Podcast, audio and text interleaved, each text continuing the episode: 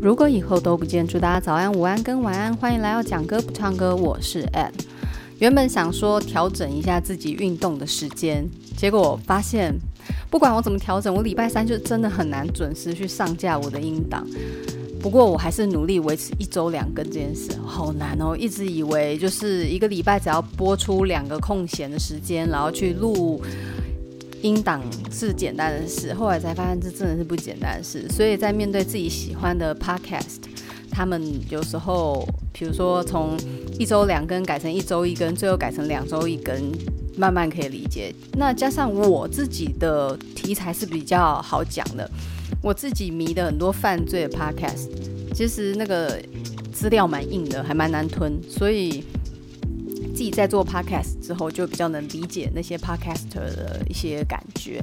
那今天很努力的撑到现在，想办法还是要来分享一下每周三固定一定会有的这个一周新闻大事，然后还有这个每周三都会固定选一个歌手去分享他那张专辑大部分的歌曲，然后比较可以集中火力在一个歌手身上。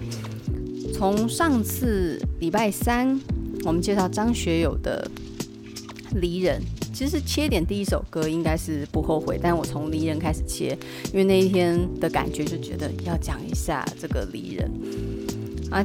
今天我们就会从正常的顺序来开始了。那在进行歌词讲解呢，虽然今天的时间会被压缩到很短，因为这个时间不太够用，但是我还是跟大家分享一下这一周我观察到的一些事情。首先，关于疫情，不知道大家有没有觉得台湾好像有一点点，就是不在我们原本预期的一个想象里面。就是我们对于疫苗这件事情，对于疫情这件事，一直以为在严格控管底下，它慢慢会钝化，然后最后呢，可以撑到它的。传播速度变慢之后，让它慢慢的消弭在整个世界。但是发现，诶，它不断不断的变种。我上次在听那个陈文茜的访谈节目里面，有一个医生说，其实什么 Omicron，它的它的整个序列跟原本的 COVID-19，就是所谓的新冠病毒，其实还是有一百多处的不同。所以严格来讲，它们并不能等同于同一种病毒。等于说，第一波病毒，我们的确用了很棒的方式把它控管住了。但是随着第二种变形、第三种变形，其实每次的变形，它都让我们必须要采取新的对策。所以我们一直以为说我们都在面对同一个敌人，错，敌人一直在变种，然后每一次的变种都会变成一个新的对手，并不是我们想象的一个方法就可以对付新冠病毒无数万万种的变形。那现在我们又进入到下一个状态，因为 Omicron 它的传染力非常的强，然后其实你会发现在防堵上还是有一定的困难性。再加上，我在想，因为现在疫苗施打的人，还有施打的次数比较覆盖率比较高了，所以政府才开始松绑很多之前管很紧的那个措施。因为其实我自己在做采购，真的在太过严格的边境封锁、太过严格的民生戒备。真的蛮影响到我们的生活，然后你会看到其他国家之前防守得很差，但是也就是因为这样，病毒扩散很强，最后却大战就是这样嘛。你病病毒扩散很强，然后一波又一波的牺牲者过后，慢慢这个免疫圈就会建立起来。该说信还不信呢？前面他们非常的辛苦在对抗这些病毒，甚至因为你知道国外非常讲求人权。所以导致他们在限定出门啦、戴口罩啊这些事情都比台湾来的更难操作。那也就是这样，疫情很难防堵。那也就因祸得福吗？很快的，他们的免疫圈就建立的比台湾还快，非常的多。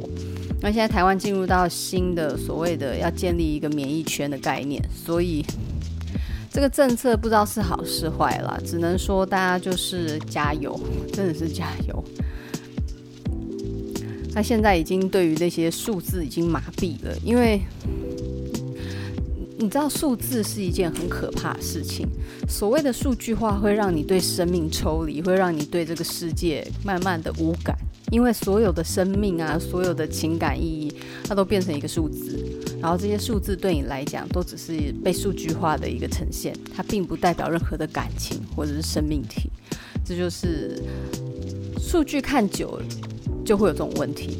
所以我我在想，很多政府高层吧，政府人员他们在看这么多的数据，是不是会抽离对于人间人民的一个感知力？他们会慢慢忘记那些数字其实是有血有肉的人。好，离题。那其实这是第一个最重要的事情嘛，关于疫情。第二个很重要的事情就是，最近有一部电影上上映，但是它的争议蛮大的，叫做《妈的多重宇宙》。我还没有看，我非常的想去看，但是它的翻译因为有一点点问题，所以导致很多人是拒看的。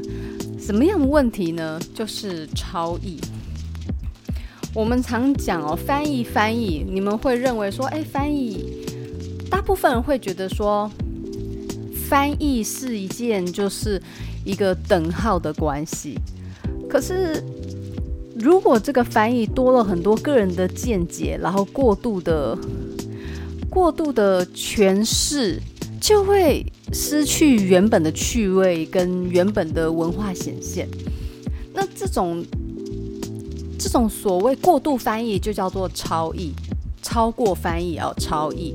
那超译呢？其实它是比较近代才有的一种翻译状态。那为什么会有超译这件事呢？因为超译它可以创造一个非常强大的娱乐性。例如说，我们我们讲一个最强烈的例子，《南方四剑客》的翻译非常的本土。非常的好笑，它明明是英文的卡通，可是它在以前的那种 MTV 台啊，你在看的时候就真的蛮好笑的。例如，我们拿以前的那个政治例子来看，那以前以前的这个《南方四剑客》，他谈论的话题可能是围绕着美国政治，然后他的人跟人之间的关系，比如说什么川普啊、克林顿啊。这一类的政治人物的名词，那当它变成中文版本的时候，我们的翻译的人就不会用所谓的川普、克林顿啊，或者是其他其他政治外国政治人物的名字，那他们会用什么呢？就是台湾自己本身政治体有的那些政治人物，那就会找那种类似的，比如说克林顿最最有名的就是他的婚外情嘛。那他在翻译的时候，他就会去找出曾经有婚外情绯闻的政治人物去对应他，但是会是台湾人民熟知的。那我们在看这个卡通的时候，就会觉得很好笑，因为这个人我们知道，也知道他的花边新闻。那相对于克林顿来讲，如果拿台湾政坛里面的人来开玩笑，那台湾人在看这部卡通，他的笑点就会更高、更好玩。那这就是为什么。超译在《南方四剑客》里面是非常成功的，塑造了一个具有台湾社会意义的超级笑点。但是这种超译会有一个问题，就是会让你觉得超译过头，会让人觉得我到底是在看创作还是在看翻译？创作跟翻译是两件事情，但是你超译过头，你等于就是二创了。那你等于呢？二创去修改了这些本来有它本身意思的翻译，那我们在理解这些超译的时候，如果你英文本身不好，你又看超译，其实你是无法去原汁原味的感受到底原本的作品它要表达的意思是什么。譬如说，在《妈的多重宇宙》里面，它有一句 “Just be a rock”，当一颗石头。但是呢，在这个翻译者里面，就变成你现在是王安石。那当然，他有他的文学解读啦，因为被被指涉的那个人，他嫁给姓王的人，然后呢，他安定于此，就像一颗石头一样。他其实要阐述这个意思，可是他已经是转译再转译再转译了，然后再加上他又用了一些就是比较文学的一个词语。你在看的人其实是间接再间接再间接，就像我们采购嘛，你最好的价格就是跟原厂拿，再来就是跟总代理拿，再来就是经销啊，更糟你就是跟五金行拿，那一层一层一层一层的关系底下，你拿的价格就不是最漂亮。就像翻译一样，原汁原味当然最好，不行的话，你至少就直翻就好。那直翻不行。你变超译，超译在解读上就不是原汁原味能够传递的那个感觉一样。然后像里面还有什么，呃，because it's all just a pointless，呃，swelling bulk of bullshit。结果呢，他翻译说这一切都是大变版《咒术回战》。你要看过《咒术回战》，你才知道那是什么啊。可是像我没看过，我不知道笑点在哪里。那当然，他有他的用心。超译呃，翻译，我竟然加超译者。翻译者在翻译上面，他试图用了文学啊、娱乐啊、时事话题梗去套用在他的翻译里面，非常用心，用心是不容置疑的。但是太用心了，缺少了。普罗大众可以接受的程度，这是他的争议点。那当然，因为翻译的人的粉丝专业，我一直有在追踪。他讲话是真的蛮好笑。他曾经就是以前他还在那个那叫什么啊？苹果新闻啊，担任那个娱乐新闻的一个编辑。然后他那时候有有一次，他就用那个连方语，就是连战太太不是很喜欢唱歌嘛？那里他就把一些诗词拿来做那个唱片的那个歌曲创作哦，海内存知己，天涯若比邻。然后他那个时候就用连方宇的歌声，然后搭配这个已经过世的那个罗，那时候罗碧玲还活着，罗碧玲的那个晃动，刘海的晃动，然后你就可以，因为他说天涯若碧玲，可是唱起来听起来就是天涯罗碧玲，就非常好笑。其实他是好笑的人，我还蛮喜欢他的梗，可是他这次的翻译我觉得有点太多了，多过头，所以就没办法非常。非常挺他，因为的确就我，我是喜欢他的一些笑点。可是当我看到这个时候，我也觉得有点 over，就是要在他的那个小圈圈同温层里面才会看懂他要翻译什么，这一点蛮可惜的。只是很怕被很怕被挤，你知道吗？但是我没有说他不好，我还是要强调，我没有说他不好。可是因为他的笑点很多更私人，然后更同温。你在这个同温层里面，你看他的翻译会觉得超好笑。可是你脱离同温层之外，你再看，你就会抓不到他的笑点。可是其实电影翻译要做的事情，就是要够大众，然后够普遍。他这样不够普遍，就会失去电影翻译的意义了。好，这是第二件大事。那第三件大事，哇，随便讲还是讲了十三分钟。第三件大事就是。强尼戴普，我们的强叔真的实在是太可怜了。大家还知道强叔最近不是因为家暴的官司然后上新闻嘛？他其实真的好好笑。很多人建议他，因为他在法庭上啊，他因为这个辩方的律师在诘问上面就用了一些非常多愚蠢的方式，比如说一直重复问他说：“你确定这是对的吗？”然后他当然回答：“Yes, you did。”然后你确定这是对的吗？然后重复了一次、两次、三次，然后就后来强尼大夫就是略带那种，你确定你还要再问的表情吗？然后回答就是等到第四次的时候，他就说你你一直都是对的。然后他那个原文原文如果词翻就变成说你你继续对，你继续对，就是那个概念，他其实有点不耐烦，可是他又不能太太明目张胆的直接抢，然后再来。就强尼戴普在回答问题的时候，他才讲不到几个字，然后控方律师就直接打断他说：“哦，请你呢，请你不要浪费法庭的宝贵时间。”然后这时候强尼戴普就说：“嗯，可是你刚花了五分钟在找资料，就都没有问我问题，你就是在找资料。”然后大家就笑到一个不行，就是他是非常好笑的人。那加上这个，因为他太好笑了，他讲话真的有一些梗，那些梗是。连华人都看得懂他的微表情，然后他他在应对上面的一些肢体动作啦，或者语句，就连我这个英文很烂，我都会觉得靠，完全可以理解他的无奈这样子。那有人就真的是建议他，虽然现在电影圈把他就是背叛他了，你看，就算带再多的钱跟一百万只羊驼，为什么讲到羊驼？因为之前有一个粉丝，就是他自己好像是在培育羊驼的人吧，然后他就是认为他的羊驼，其实他就是要宣传他的羊驼可以给人带来好运，他就带了什么羊驼去支持什么强叔。就辩方律师说：“哦，就算迪士尼带了再多的钱，然后还有一百万只羊驼，你也不会回去吗？”然后就说：“对，没错，我不会再回去了。”有人说他虽然被摒弃了啦，但是他讲话那个幽默程度，还是建议他可以去讲那个脱口秀。他其实单口相声真的蛮好笑，连他的前妻那时候在在底下听审的时候，都在那边忍笑。我实在不懂他们细节是怎么样，但是我觉得强尼戴普。从以前身世这么好，到现在发生这样事情，是真的很为他可惜。然后说到这里，我就一定要抱怨一下《哈利波特》。身为《哈利波特》脑粉，最新出的电影我完全不想去看。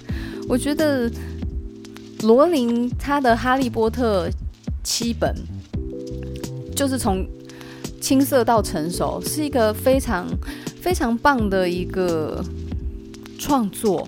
然后一个生命的成长历练，可是他现在出了什么怪兽与他们产地？我觉得就是一个即兴的同人小说那种感觉，它缺少了一种原创性，感觉只是借着这个魔法世界去去炒话题，而不像以前一样是有一个核心要表达。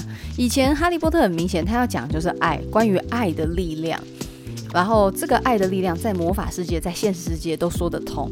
然后他跳脱了现实世界，到魔法世界里面，告诉你，不管在怎么样的地方，爱都是共通唯一的语言。所以哈利波特头上留下那一道闪电。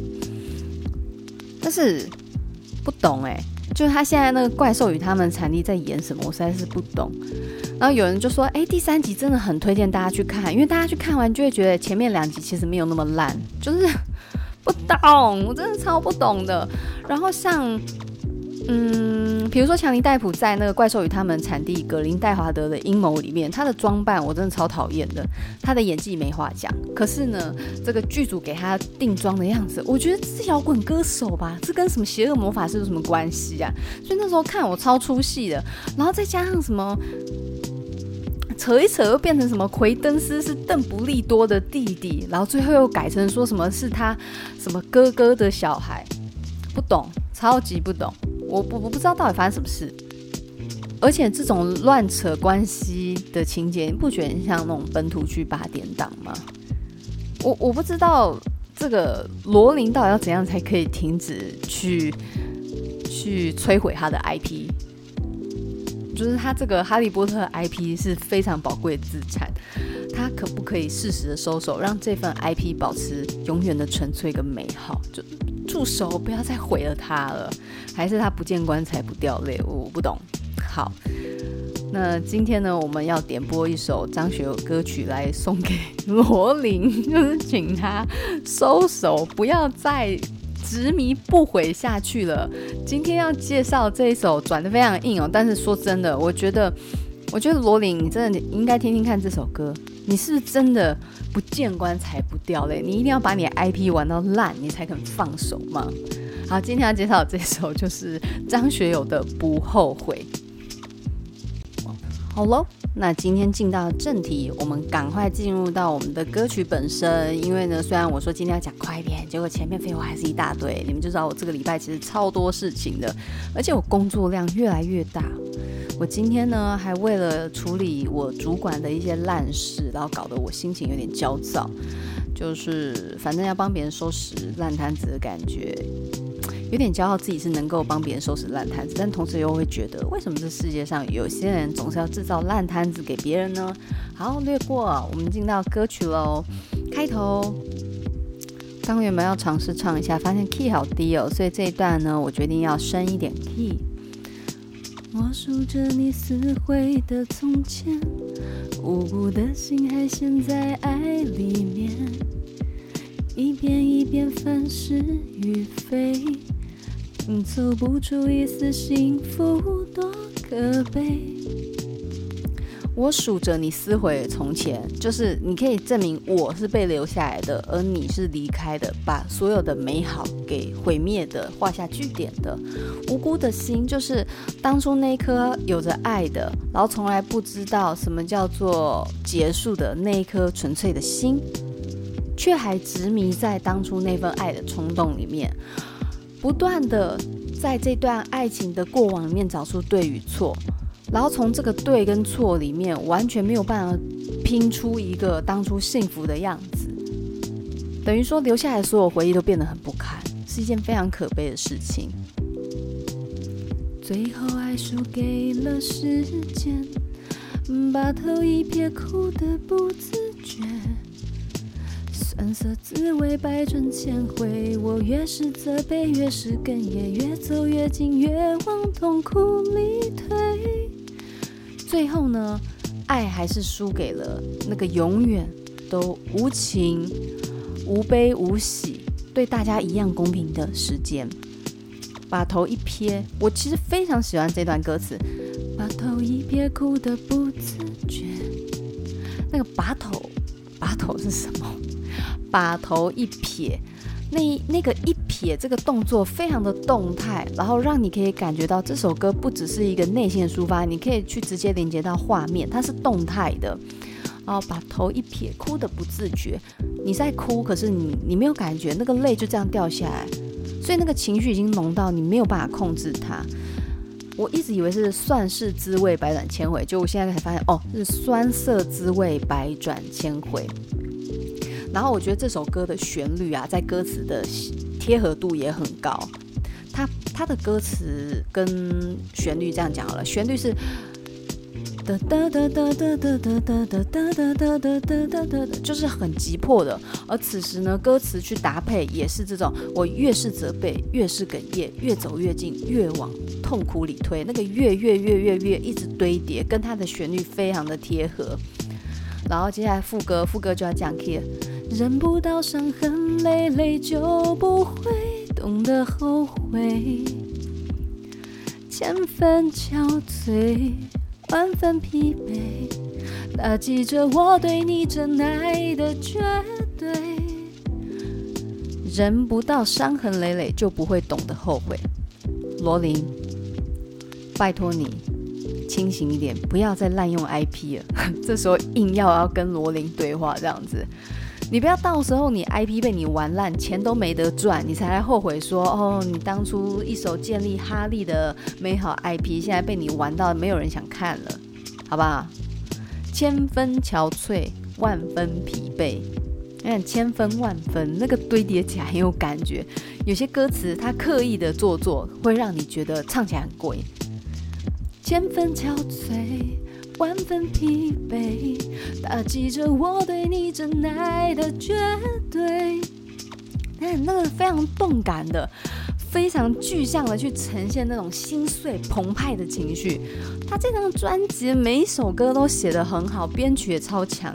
我每次哦，只要一点到不后悔这张专辑，我就很容易不小心的把它整张专辑全部听完。那你可以理解吗？就是。憔悴、疲惫，被这段爱情折磨到已经没有精神去抵抗外在的所有杂音了。那这些疲倦跟痛苦，都会让我对你的爱产生质疑。不但我质疑你对我爱，我也质疑我对你的爱。再来下一段的副歌，就是一样的旋律哦。忍不到伤痕累累，就不会懂得后悔。看着意冷心灰，望着孤单滋味，心活在寂寞深渊，爱恨两边，我就快要崩溃。是很棒，人不到伤痕累累，就不会懂得后悔。我们就是一定要去跌过、撞过，然后才会知道啊，做这件事不好。再来呢，他这里的歌词改成。看着一冷心灰，就是看着现在的我，望着孤单滋味，望着没有你的世界，心从此被困在寂寞的世界。什么叫寂寞？就是什么都没有，只有你。这个什么都没有，不只是人，是周遭的一切都不存在，你只能感觉到你自己。那等于说，你这个时候情绪之低落，低落到你无法注意到外在的一切。然后他说：“心活在寂寞深渊，爱恨两边。我爱你，可是同时我恨你。”那上次我就听那个谢松善啊，谢松善法医，就是他已经退休了嘛，他有提到说钟摆钟摆理论。你爱的越深，那你相对回应的恨就会越浓，这就是感情最难预料的一件事情。我们都会以为他会爱你永远，对，他这么爱你，所以当这份爱被转化，就会变成同等的恨。然后他最后一句，我就快要崩溃。那旋律写的真的是非常好。然后我那时候看了一下，作词者。Soga 是潘协庆，潘协庆是谁呢？大家一定不会知道他是谁，因为他是比较老一点的作曲者。那当然，我对他的认识不是到说哦痴迷到他每一首歌都会背，但是他有一个作品是我真的很爱、很爱、很爱的一首歌，它是以前花系列主题曲，是辛晓琪的，叫做《承认》。我要简单唱一下，因为这首歌我太喜欢。其实我已经想好几周，就是当我讲到潘协庆的作品的时候，我一定要提到这首歌。他这首《承认》其实讲的就是以一个感情被背叛、被抛弃的一个角度，但是呢，唱起来非常的动人。然后所谓的怨跟恨都非常的温柔跟内敛。我唱一点点哦。承认吧，对我还有好多感觉。只是你不敢再亏欠，要不就这样算了吧，就这样散了吧，至少你不会辜负了他。好，这是前面哦，然后还有副歌，副歌应该会有人听过吧？我打算不见你，也绝迹不寻你，也已经不想你。只要是偶尔回首过去，在记忆里还有甜蜜，能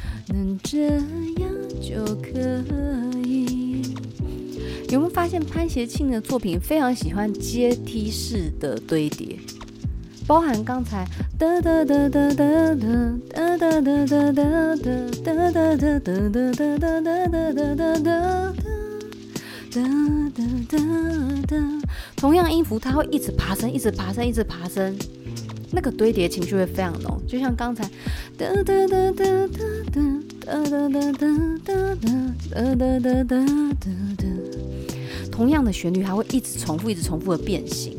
那在唱的时候，一节一节的，可是这每一节都像火车一样串联非常紧密，所以在歌词的填词上面，如果填得好，那歌曲唱起来就会很有感情。那这首《承认》，我要找时间跟大家分享一下，这是一首非常非常喜欢的歌曲。然后辛晓琪，我曾经我以前当过老师，我教过一个学生，他超级喜欢辛晓琪的那一首那个味道。我可是我现在对我，我其实对辛晓琪其实是很排斥，不是他唱歌难听，或者是他的歌不好听，是因为以前我在被罚写，因为以前我念安静班啊，或者学校不是都有一些罚写作业，或者要写一些我根本写不完的东西。我爸呢那阵子就狂听辛晓琪，听到辛晓琪，我就会想到我被罚写，就是那种晚上九点多咯，我爸跑去房间看电视，在那边爽，然后我自己留在客厅里面一直写写写写写。然后呢，我爸出来还会在这边盯哦，如果我不专业还会骂这样子，所以我就那时候我就有一次我就好像他那种已经连续放好几天，我说爸爸你可以不要再放辛晓琪吗？他说怎么了？我说你放这首歌，我就一直想到我被罚写，我受不了。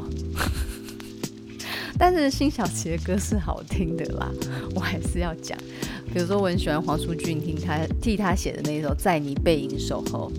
然后那首歌很好听，然后黄舒骏也是一个奇才，真的是奇才。然后题外话太远了，那张学这首不后悔，其实他的词曲贴合的紧，然后也不难懂，旋律是非常的朗朗上口，然后歌词也非常的直白。那其实呢，就是当你在听原曲的时候，它的编曲非常的澎湃。张学友他的整张专辑里面，我觉得他的乐器丰富度很高，然后大部分他都是让张学友的歌声去带领主旋律，而不是乐器。所以你的专注度会非常高的在张学友的歌声里面，在张学友那个歌声牵引的主旋律底下呢，会参与非常多的鼓声，然后还有那种像铁刷一样的那种的那种气氛的那种敲击声，然后渐入主要几个琴键啊，或者是吉他伴奏。那一层一层堆叠，它会一层一层一层堆叠，到最后是整个交响乐式的去呈现感情的高点。所以在听他的这一张不后悔，你很像在看演唱会。我我已经好，对，我要承认，就是我上班会就是偷偷听一下，然后我已经连续好几次，因为我的 Spotify，然后还会有卡几个我的最爱嘛。那这张专辑我最近要讲，所以我把它卡在我的最爱里面，常常不小心点到。然后原本想说，哎，我不行啊，听 Spotify，要听一些恐怖命案，然后度过漫漫长的工作时间。然后不然点点到张学友这首《不后悔》，然后原本想说要换，哎，啊，再听一下好了。然后《不后悔》听完就开始听下一首，哦，这个深海哦，又红色，又别提你的心，然后又再来什么什么离家的路仿佛太远，就是一直一直唱，一直一直听下去，然后完全断不了。所以这就是让我觉得，哎。这张专辑真的魔力超强的，好吧？那现在真的超晚的，今天默默的还是凭着我热情讲了快半小时，希望可以陪大家度过一小部分的通勤啊，或者是晚上，或者是工作时光。我们下次见，我希望下次时间充足一点，我们可以聊更多更多好玩的事情。就先这样喽，我们下次见，拜拜。